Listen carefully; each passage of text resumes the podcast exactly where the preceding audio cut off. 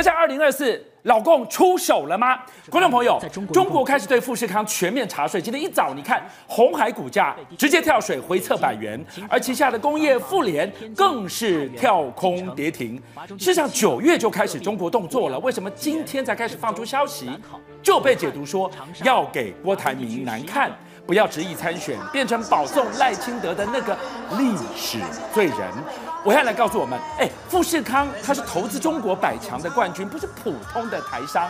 你拿富士康开刀，中国这一次的出手到底谁获利呢？好，就像刚才抱歉的观众朋友，我们常常在讲，你有像我的爸爸曾经说过，嗯，出来混的，不管做过什么，嗯、终究要还。要还。我先跟大家讲，你还原当时这个郭台铭宣布参选那一天，有没有？嗯、他讲什么？嗯、如果我参选而遭到中国大陆没收红海的财产，他讲什么？Yes，please do it，有没有？他当时就来吧，结果你公料时，哎，真的真的是一语成谶，这件事情发生了。对，来，观众朋友，他讲郭台铭叫 good timing，但为什么今天中国大陆出手去调查四个省份？哈，两个省份是查税，另外两个省份是土地使用跟这个自然保护的关系。那你要知道哦，这个其实事可大，事可小。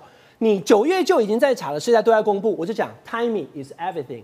郭台铭现在遇到了大陆的 timing，为什么会在这个时候？俊亮哥，为什么？因为现在看起来，郭台铭轻舟已过万重山，联署过门槛，副总统副手赖佩霞也就在上个礼拜宣布，对，他已经是放弃美国籍成功，已经成功放弃美国了。所以显然看起来是第四咖了以后，大家就会直接解读中国大陆在压制他，不希望郭台铭参选到底嘛。嗯、那所以呢，财经的部分交给专家杰明哥去讲。但我要跟大家讲，政治的角度，大家一看说，哎，大陆出手好像不希望郭台铭出手。郭台铭参选，郭台铭坏了蓝白局，郭台铭让政党无法轮替嘛？是观众朋友，我先跟大家讲哈，受害最大的其实不是郭台铭，也不是他的选情，也不是国民党，是股民。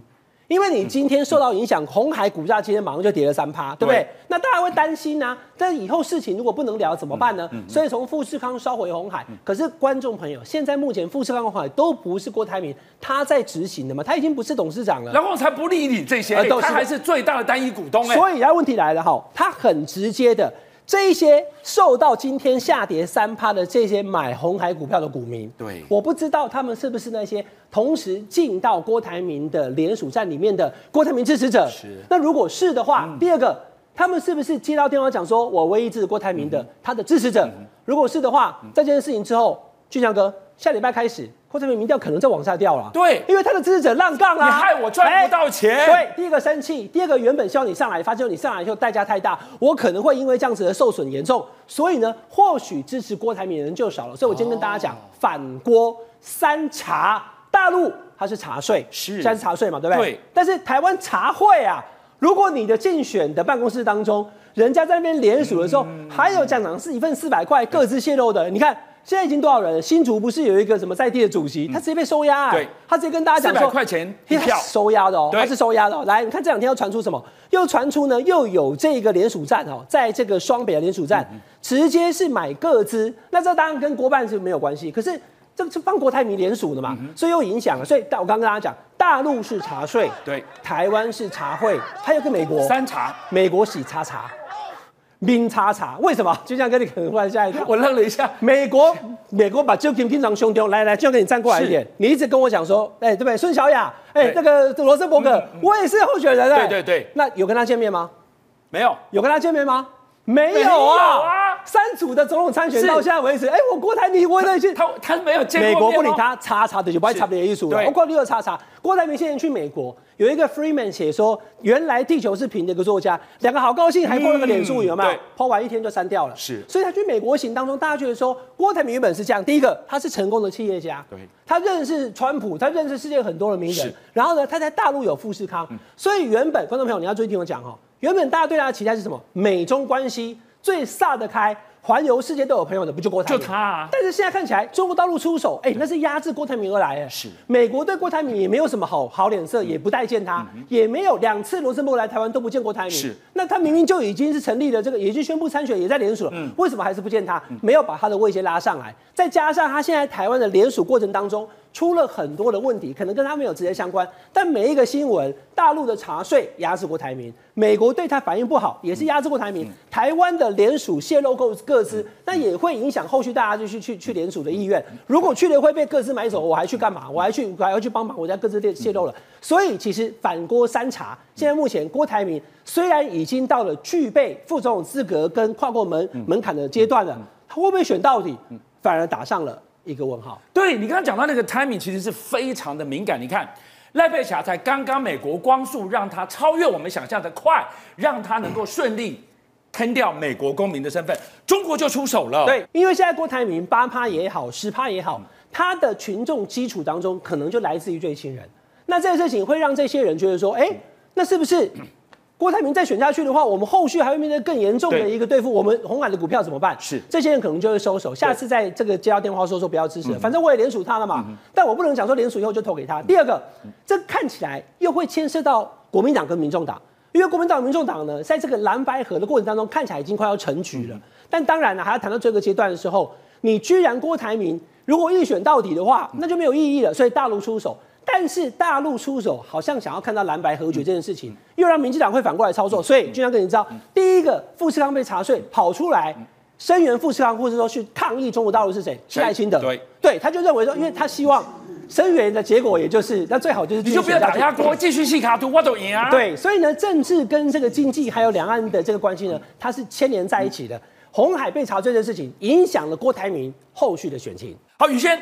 富士康像是被针对了，老共出手了吗？对，现在郭台铭呢，我觉得他逐渐脱离政治版面了。这个俊江哥，我觉得郭台铭现在都在深入两个版面啊，一个叫做财经版。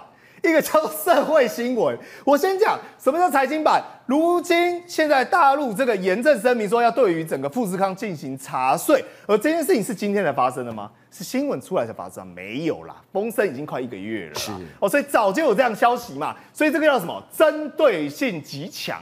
但大陆不希望郭台铭出来乱，这个我理解，因为美国本身也不希望郭台铭出来选。但我现在好奇的是，你郭台铭做何回应？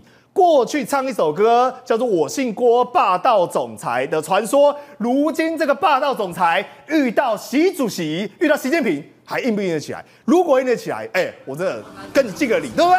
勇总，对不对？你是不是直接叫板说好？你查税继续查，但我就是坚决到底要去选总统，我要独立参选，我就是要让选票上有我的名字。大家都在等着看到底郭台铭有没有办法霸气，但你要讲霸气之余哦。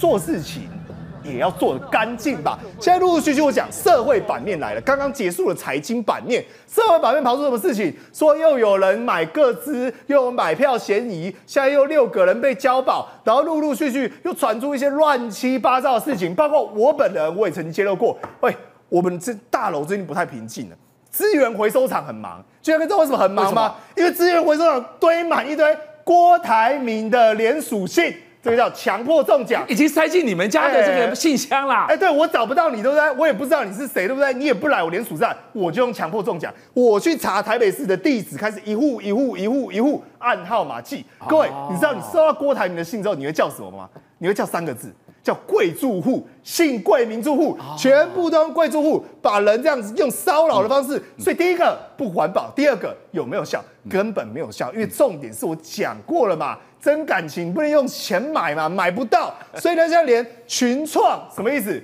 外面行不通，赶快找自家人帮忙。这些员工难道能够 say no 吗？对不对？透过自己的关系，透过自己在财经业、企业，把这些大量的连属性送给这些下面员工，签也不是，不签也不是。就算今天这些人帮你签了，难道在选票上真的会去投你郭台铭吗？根本不是这样子嘛。所以最后你看。玩到又变成娱乐新闻了，这智能机器人进驻这个郭连署站，对不对？这边唱歌跳舞不是重点，郭董，我还是讲句老实话，要有人进去才是重点。你摆十台、一百台机器人，就算请什么力后阿妈，也没有任何用处。好，杨明，这一次中国挑上了百大投资中国之首富士康出手，会帮忙还是帮了倒忙呢？呃，其实我们看一个最简单的动作。第一个跳出来声援，刚刚伟汉哥讲了赖清德啊，第一个跳出来，郭台铭自己都没有讲话了，赖清德出来说我们要声援全民声援红海，要珍惜台商。哎，为什么我们赖副总统对红海有这么深的感情？你知道吗？我以前跑立法院，那个时候发生富士康深圳厂哦那个员工坠楼事件，是那个时候的民进党立委每个都说郭董是血汗工厂的霸主啦，骂的凶了嘞。那时候你记不记得？大家都记得，那时候民进党是把富士康说成是血汗工厂。嗯那时候从来没有一个民进党的会去声援郭董，会去声援富士康。这个时间点，第一个跳出来，这叫什么？鳄鱼的眼泪。鳄鱼的眼泪，太开心了。其实他心里面是非常的兴奋。太好了，这个抗松保台的门票我又拿了一张。郭台铭先生如果在公开的活动被问到这个问题，会不会有些情绪发言？你不要忘记，他再怎么样，他是霸道总裁的传说，不然也不会讲出 Yes, please do it。对，所以我说。红，呃，郭台铭先生他自己面对这个问题，他怎么回应，我们还要继续观察。可是目前郭办是刻意低调一对，嗯哼，刻意低调以对。可是高调的是谁？高调的是民进党的时候，这里面必有猫腻呀，必有猫腻。当然，我觉得郭董最近哦，包括这个呃贿选也好，哦这种所谓的查个资这些传闻，或者说这些司法在侦办，甚至你看今天警政署长还说。不止这两个案子啊，还有好几个个案陆续都在查。那所以他在联署的过程里面就非他也要非常小心，跟这些案件要保持距离，因为他都强调这个都跟他们郭办没有关系，都强调是个人这些的这个自己的行为。那所以我说他是就郭董现在犹如在走钢索哦，一不小心踏错一步，很有可能哦是身败名裂。那现阶段我还是觉得目前这些。外在的力量还不会影响郭台铭的这个参选意愿，真正会影响他的还是在野整合的氛围。毕竟他自己说的，他参选是为了整合。很快，下个礼拜十一月二号联署要截止了，我们很快就会看到郭董到底是参选到底，还是选择跟在野整合。元之，你怎么看？今天早上我在跟杨明一起直播的时候，就有一个网友来反映啊，说红海呢下跌三块钱，当时啊下跌三块，他已经损失五位数了啊。那那些小股东就想说，哎、欸，郭董关我什么事啊？是你在选举，为什么是我受损呢？嗯、而且当时郭董在宣布参选的时候，不是有记者问他说，哎、欸，如果大陆那边查你的财产怎么办？他说 Yes please。那人家不是觉得说，哎、欸，这是不是你自己要求的？那不是跟那个九品芝麻官里面的方唐镜一样吗？打我啊，笨蛋！以后人家就查你。但问题是，受害的是小股东，郭董可能自己没有受到什么影响。所以我觉得第一个会不会引起小股东的反弹？第二个就是他最近在联署，哎、欸。各地有引起一些争议，例如说有政代会的主席帮他用钱，然后去收集联署书，然后今天也传出来有有当铺用钱去买了人家的个资，然后还被检调调查当中。好啊，那这个部分的话，我觉得它的影响是什么呢？首先呢，因为根据检调的说法，各县市都有这个状况，各县市都有人非法去做做这个个资的收集，那会不会其他县市就因此？他会因此呢害怕缩手，不敢去做这个事情，是对，会影响到他的联署嘛。那第二个对他的形象也有影响嘛，人家会感觉说，哎，你是不是就是财大气粗啊？好像为了要达到这个目的呀、啊，把钱这样撒下去了嘛。那我我说一句实在话，郭董本人可能也不见得知道这个状况，但他有点像是派系动员呢、啊，就是从北到南，他找到一些头人，然后去跟那些头人讲说，呃，我给你一笔动员费，然后请你。帮我去收集一一一一些这个联署书过来啊。至于说怎么收集，呃，郭董没有讲，那人家也不会告诉他。然后可能就是因为为了达成这个任务嘛，可能每个人认一万份、两万份，然后就用这种方式呢去收集。但问题是过程当中就违法。可是最后呢，这个账呢算在谁头上呢？是算到郭董的头上。就诚如他的发言人所讲的，虽然这个事情对他很重要，可是还是不能违不能违法啦。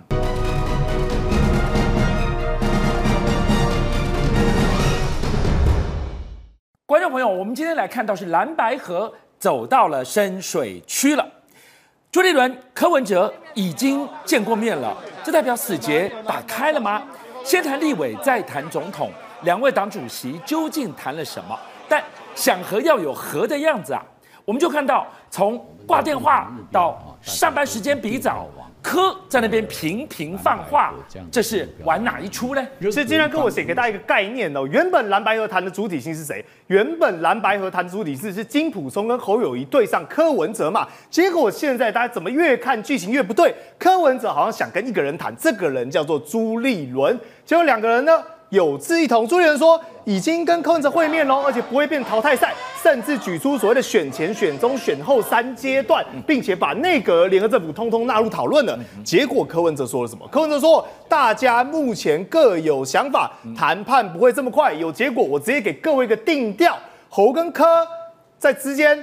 确实，在总统这个地方上还没有任何结论，但朱跟柯两个人对于内阁、对于立委好像取得了一定的共识。但是看到最新民调，柯文哲现在一直跟大家喊一件事情，叫做“我要比民调，我要全民调”。难道你柯文哲比全民调就会稳赢了吗？根本事实不是这样子。先看到第一份民调，叫做台湾民意基金会。过去大家都知道，台湾民意基金会游盈隆老师。最支持谁？当然，第一个叫做赖清德，第二个当然叫做柯文哲。而这份民调里面可以看到，赖清德竟然破天荒跌破了三成。你说哇，那这样是不是宇顺有胜算呢？根本不是。你看一下，柯文哲二十五点六。侯友谊二十一点一，这个代表一件事情，你两个人如果继续不和，恐怕也没有办法赢过赖清德啊。但这份民调，我跟各位解释，真实的目的是什么？请问国民党看到是柯文哲这么高，会高兴吗？当然不会。但柯文哲看到这个数字，会不会很高兴？当然很高兴啊！民众党很高兴啊！他这份民调最主要能够导致一个结果，也就是让蓝白继续不和嘛。那我们再看到下一份民调。数字就不一样了。美丽岛电子报最新的民调，沙卡都里面，哎，怎么反而变成是侯友宜赢过柯文哲二三点七，赖清德百分之三十六，柯文哲二十二点六。但在细卡都的状况之下，把郭台铭加进来，侯友宜没有差多少，二十一点一，柯文哲则是十八点五。但各位仔细看哦，这两份。差异这么大的民调，却纷纷有一个趋势，这个趋势就是赖清德、赖清德、赖清德都在跳水。我给各位一个概念，赖清德最高的时候民调多少？百分之四十三。二九点七能看吗？三三点四能看吗？三十六能看吗？所以显然现在赖清德正在走颓当中，但唯一最差是什么？就怕蓝白各自都觉得自己是老大，就怕柯文哲想要当大的，不愿意继续整合，而这个状况之下，就有可能赖希德减去选。好，我们看到了一个趋势，这个是今天刚刚公布的台湾民意基金会的趋势是什么？赖跌破了三成，趋势什么？柯下滑了一点八趴，侯确定是上扬了将近四趴。换句话说，大家在等，要谈要和，就要得有和的样子，因为你不和，你不要想赢。问题是，周周二日一样，过去四十八小时你就看到了柯 P 或民众党从比谁上班早，从谁又挂谁的电话，频频在出招，柯 P 是不都起出来，这个叫做放话。柯文哲现在玩的策略就是叫做我不断的放话，来各位，我一个一个数给你听。先是他说我跟郭台铭见面了，这个叫什么？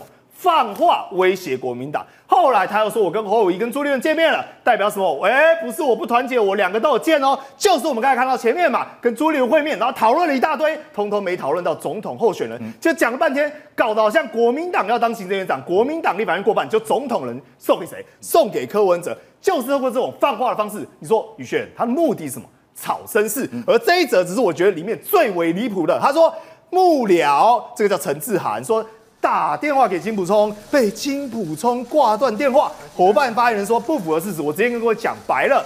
陈志涵打电话跟他讲什么？当然是讲说一些行政事务上，包括后续整合一些流程上的问题。但就金普聪的观点而言，莫名其妙，居然跟你知道问题在哪里？为什么？我只把电话给了黄珊珊。嗯怎么会是陈志涵打给我啊？对不对？这应该是我们头对头、双边这种重要角色大咖互相应对的一种信任，但你却叫下面的打来给我，然后讲一堆行政流程事务问题。我反过来举个例子，叫各位观众朋友，如果金溥聪叫黄子哲打去给柯文哲，打去给黄珊珊，他们接下掉说：“哎，我子哲啦，我跟你讨论一下这个民调流程呢，我们之间是不是二十六号时候来谈？”柯文哲作何感想？这个成何体统？等一下，今天还有一个更吊诡的发生是，后来听说黄珊珊在他们通完这通电话，请他转给别人之后，就搞得非常风雨很多。黄珊珊居然事后还传了简讯给，才传简讯给金普聪说：“ 哎，等一下，志涵要打电话给你，哎，你传这个简讯是干嘛？”对，莫名其妙，那你不会自己直接打给他就好了？何况金普聪像是。负责处理行政流程的人吗？请爱用黄子哲，请找黄子哲好不好？而且退一万步，他有没有真的挂他电话？也没有。接到电话之后，莫名其妙一头雾水。当然想说，哎、你这个要去找子哲谈，不是找我谈哦。就是这样，谢谢。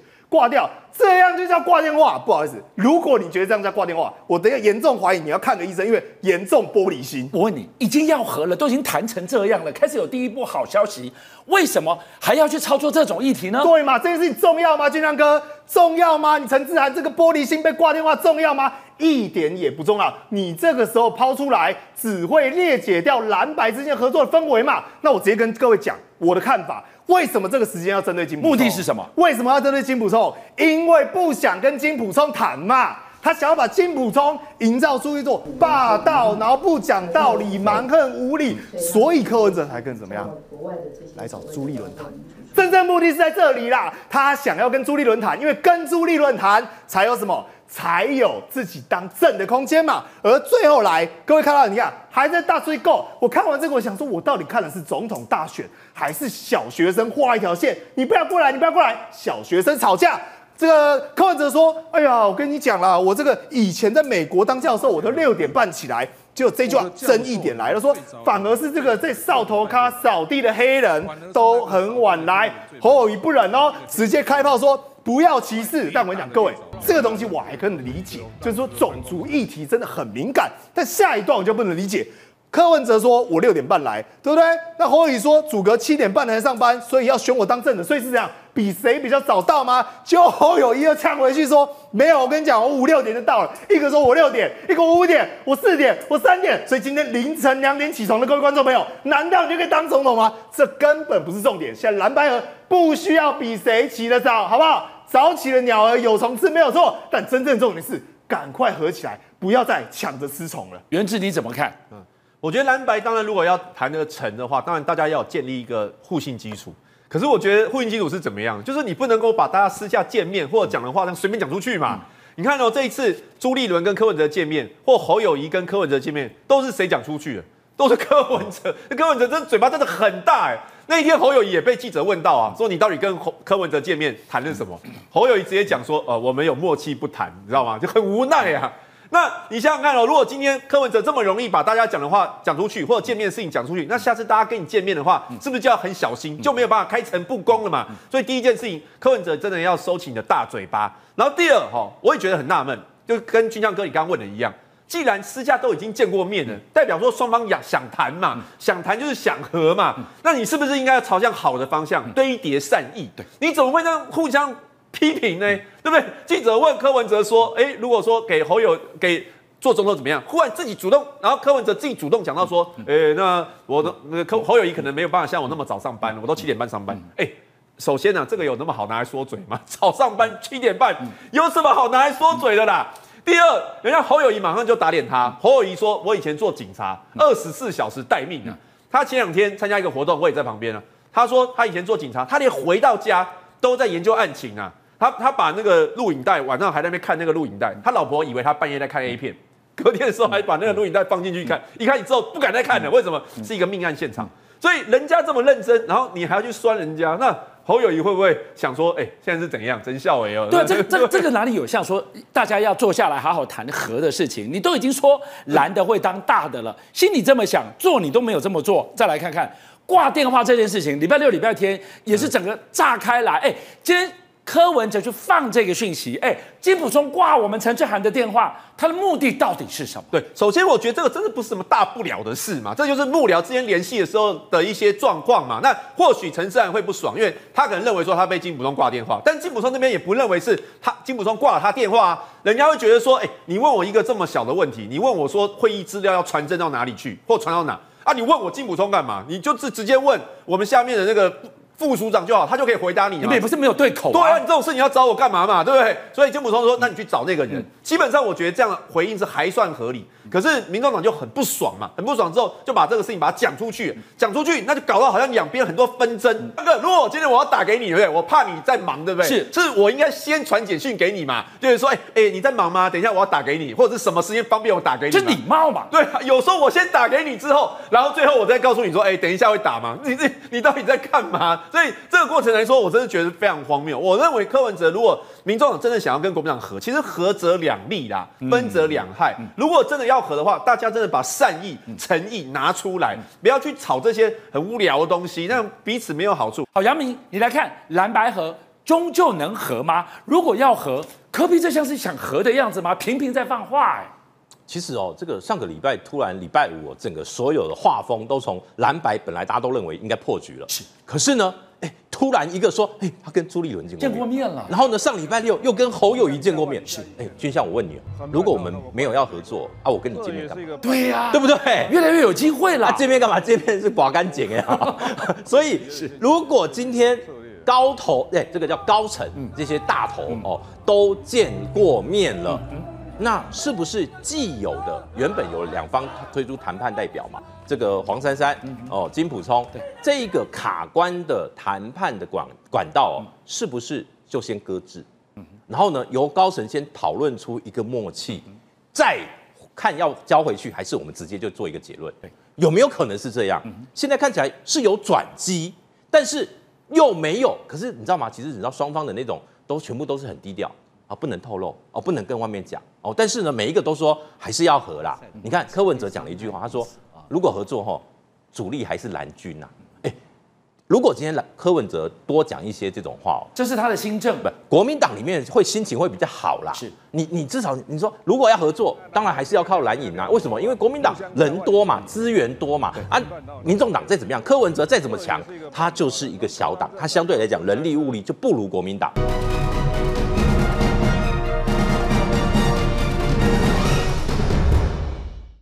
晚上我们几个迹象跟数据告诉大家，经济的这个压力国内外都不妙。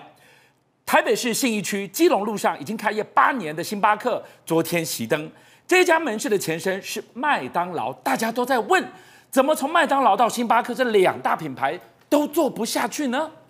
更大的风暴是外销，从外销来看景气，制鞋大厂宝成到 Nokia 大裁员，政府不是跟我们讲第四季？就等第四季景气会好转吗？好在哪里？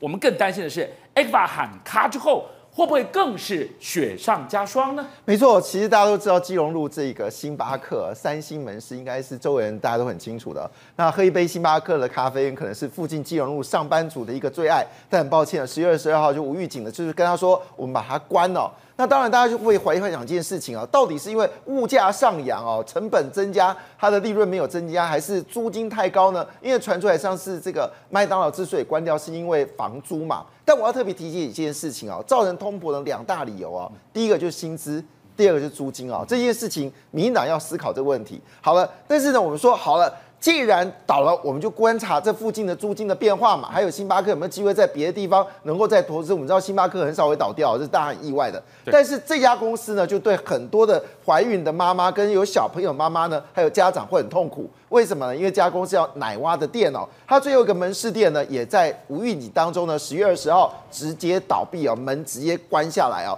但是很多人就说，我还有一些预定的东西拿不到啊。那但是我们据了解，其实十月五号就传出来，它就已经开始跳票了。那这家公司呢，其实一般人不是很熟，但是台北哦，或者这个大都会里面都知道这家公司，因为这家这个奶蛙的店里面哦，所提供的是全台湾最完整的妇幼产品啊，包括从生小孩到小孩照顾哦。而且说真的，哎，生意看起来不错，为什么倒了呢？原来啊，我们知道这个兔年小朋友生的少，现在撑不到龙年了。现在小朋友少，当然业绩就变差了，业绩差了，很抱歉就要下跌了。但我们的重点在什么地方？重点事情是你前面是因为租金很高，连星巴克国际大厂都撑不住。另外后面是什么呢？你没有生小孩，没有小孩之后，将来怎么支撑台湾的经济？好，这是第二个重磅的问题哦。但第三个问题呢，恐怕也是现在目前为止哦，很多人心中的大问号，包括这些国道客运。你有没有想过一件事情哦？以后你从台北到高雄哦，你只有两个选择，要么是台铁，一马要么是高铁，你没有客运，有没有这种事？有客运，有国道客运。哎哎，等一下，等一下，等一下，等一下，现在国道客运在这段时间已经倒掉了十，已经收了十几条了，现在只剩下大概一百五十条左右。但问题来，他们也撑不久了。你有没有想过一件事？开门就亏钱。亏钱跟经呃交通部说我要涨价，抱歉哦，十七年没有涨价，这十七年大家知道吗？这个你说那个店面的价格没有涨吗？我们这个呃我这个油燃油燃油没有涨吗？车子总是要折旧吧？但是问题来了，过去一段时间呢，不断的跟交通部说我们要涨价，要涨价，要涨价，涨的人说你不要涨，好，现在动没掉了，为什么动不了？因为这件事情很夸张，我们知道前阵子。这个高铁在台中不是要等两个小时才上得了车子吗？好，那一天高铁的客运应该是我们说的中秋节是旺季嘛？对不起啊，班班不是客满啊，班班是这个小鸟两三只啊。国道客运高铁塞到爆炸，国道客运门可罗雀。没错，那尤其是我们说长的、长期的，那你知道有多夸张啊？其实那个国王客运的这个呃这个董呃总经理，他就自己去坐车嘛，他的名字叫戴侯生，他也要想说到底问题是什么状况？他坐一趟台北到高雄，加他你知道一部客运可以坐四十几个人啊，加他几个人？六个人，这么少人？六个人还算不错。是，嘿，接下来他要坐一趟是台北到嘉义，你知道几个人吗？更少，五个人，含他在内。是，那你怎么经营下去？好，那你说这个都转到台铁，台铁应该赚钱吗？少来。台铁已经告诉大家了哈，终于决定涨了哈。那么而且是分三梯次上涨，二零二四、二零二八跟二零三二年都要涨。那么最高的涨幅呢，会从现在每个人一点四六元呢，涨到每个人二点九三元哦。那换个角度来说，很抱歉，以后你坐台铁也不会有便宜的台铁。好了，当然我同意啊，你反映你的价格，你要调高价钱，我觉得这本来就应该做的事情。可是我觉得这里面最夸张的事情应该是高铁。所有的问题在高铁，为什么问题在高铁呢？因为高铁就是经济部王美花说的这么一句话。当时不是调高电价的时候呢，我们往往会讲一句话说：哦，你不用担心，好，调高电价了，高铁不会涨价。我不知道王美花现在是行政院长吗？交通部的这个费率啊，我们说的高铁费率是是决定的，是你是交通部决定的。你经济部长就代替行政院说一句话说：啊，我们这个。不涨，所以这个高铁不涨。那你知道高铁一不涨之后，高铁现在比台铁还拥挤，有台铁还没那么拥挤哦。高铁拥挤到我 我我常坐高铁啊，我觉得在高铁最常看到画面是什么，你知道吗？就大家拖着行李要找哪个车门可以可以上路，什么都涨。恐怖的是通勤这件事，跑都跑不掉。那你说没有关系？如果老板赚钱，我们多分一点的话，口袋多薄一点就能过。问题是政府告诉我们，就等第四季景气能好转。好在哪里呀？台湾现在这样子哦，你去这个呃这个交通啊是这个缺工的哈，啊你去服务业是缺工的，但制造业呢可能会失业。好，那这个工作很长的时间，为什么呢？因为连续十个蓝灯哦，这个影响是很剧烈的。而这蓝灯主要的是什么？就是我们的传统的产业，包括纺织啊、塑化啦，还有这个机械业，特别我们机械订单今年掉都是两位数，而二三十 percent 在掉。好，那现在重点来，本来寄望今年第四季哦是十月份哦，九月份、十月份会起来啊，但是我们本来是想说整个 IT 库存应该降到，就是我们说电子产品的库存应该降到要相对的水位嘛。好，业绩会起来，很抱歉又来一个以巴冲突，所以现在状况非常的不明朗，所以很可能到这个十月份的时候呢会有十一栏，所以这个情况下当然就会变成是台湾的产业出了问题。我举个简单的例子哦，我们知道现在有些行业纺织业一说做鞋的，有的好到不行。有的就很惨，宝成算是台湾算是蛮厉害的一家公司哦。你知道公布业绩比去年同期跌了多少吗？多少？我从来没有相信宝成会出现这个数字，五十六个百分点，腰斩、啊。哎，你不是说全球景气开始复苏了吗？对，不是很多运动赛事吗？对，对不起哦，它业绩掉了百分之五十六。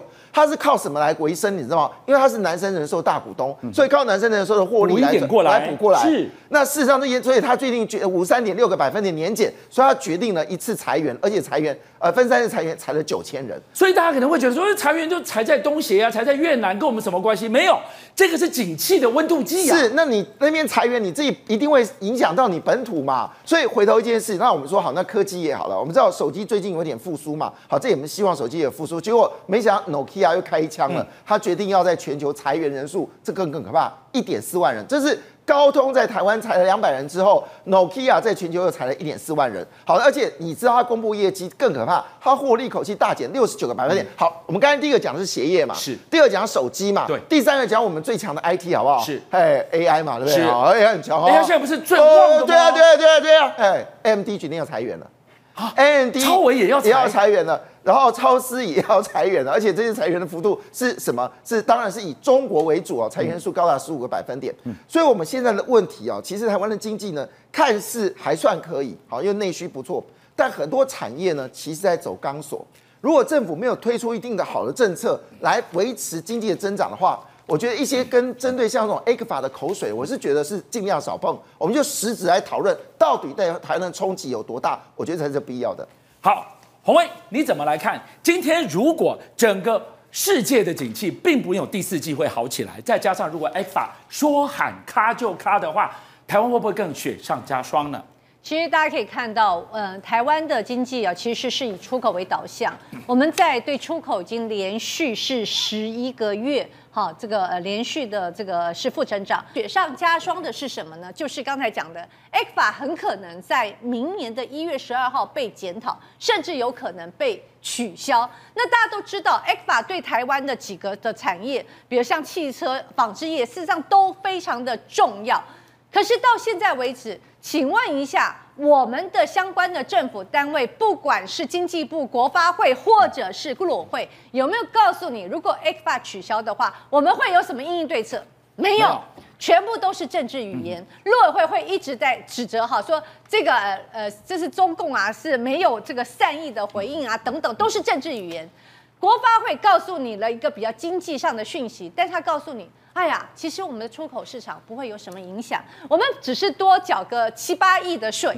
哎，你拜托，这个是一个贸易的 A B C。如果今天 f a 取消的话，那么事实上呢，我们的相关的这个税率会提高，当然会影响我们的产业的竞争力。这样雪上加霜的时候，那请问一下，赖清德在做什么？赖清德最近呢跑了很多的选区，大肆的去赞扬，比如说赖品妤，比如说吴峥，大家都知道这个是太阳花的代表性人物。他甚至呢一直在褒奖说这些太阳花的这些政治人物过去做的多好多好。他甚至在吴峥的场子讲什么呢？说感谢你挡下了这个服贸，否则呢台湾现在不知道变成什么样子。在这个时候，你一直操作，当时太阳花好棒棒。所以侯友宜才问说：“如果这样的话，你是不是干脆你就说我支持 ECFA 停掉嘛？你不要等人家出手啊！你如果觉得真的不应该依赖中国的市场，你现在就告诉行政院立刻停掉 ECFA。哎，这这就比较带种一点呢？为什么还要等待人家去做什么贸易壁垒的调查？等待别人要不要停我们？”如果赖清德真的觉得，别说服贸不需要，货贸不需要，然后 ECFA 你觉得也不需要，那你就大大方方说 ECFA 我们现在说断就断，不需要等人家来停止 ECFA。是杨明，你怎么看？呃，首先哦，第一个刚刚讲到这个，不管高铁啦、台铁啦、客运啦，这些业者其实都是苦撑哦。嗯、那我告诉大家，选前哎都是部长决定。什么叫部长决定？就是不会涨。选后就是院长决定。愿意涨哦，是对，选前是不涨了，选后就就对，所以明年明年一月十三号过后，刚好台铁也公司化了哦，然后呢，这个这个高铁也可以来提出涨价方案。真的，最近哦，王国才只要被问到问题，都说我们没有相关规划，因为要选举啊。明年大家等着瞧，明年一月一选完，马上双铁什么齐涨啦，什么都要涨啦。但是我看短期对大部分的民众可能影响有限，尤其通勤族，为什么？因为有 T Pass，政府会帮你买单，但是这个 T Pass 能撑多久呢？好，再回到我们讲到这个现在外销这个订单导致这种制造业的景气哦。今天在台中市议会有一个议员哦，他就拿出数据啊，他说现在无薪假大概全国九千多人，其中有三千四百多人在台中啊。啊，为什么？制造业对不对？对，机械、工具机业、工具机、工具机。精密机械业都是台中是大本营，这都是台湾出口的强项。这边是重灾区，而且这些产业是 ECFA 早收清单的产业哦，是。所以现在赖清德当他被侯友谊问一个说你敢不敢断？我告诉你。绝对绝口不提啦！所以现在有 ECFA 的情况之下尚且如此，拿掉的话还得了？我告诉你，光是工具机哦，今年一到九月。整个业绩就比就是出口到中国大陆衰退，比去年同期就已经衰退两成多了。是，可是中国大陆还是我们的第一名的市场，嗯哼，距离第二名的美国有很大的一一一段差距啊。所以你说未来如果 ECFA 受到冲击，你说这些业者要赶快，我觉得我们政府要赶快帮这些业者想办法了。如果一旦有变数，真的要赶快帮他们，否则最后惨的是什么？惨的不是业者，哎，惨的是这些。苦辛苦的劳工现在已经开始放无薪假了，接下来你要他们怎么办？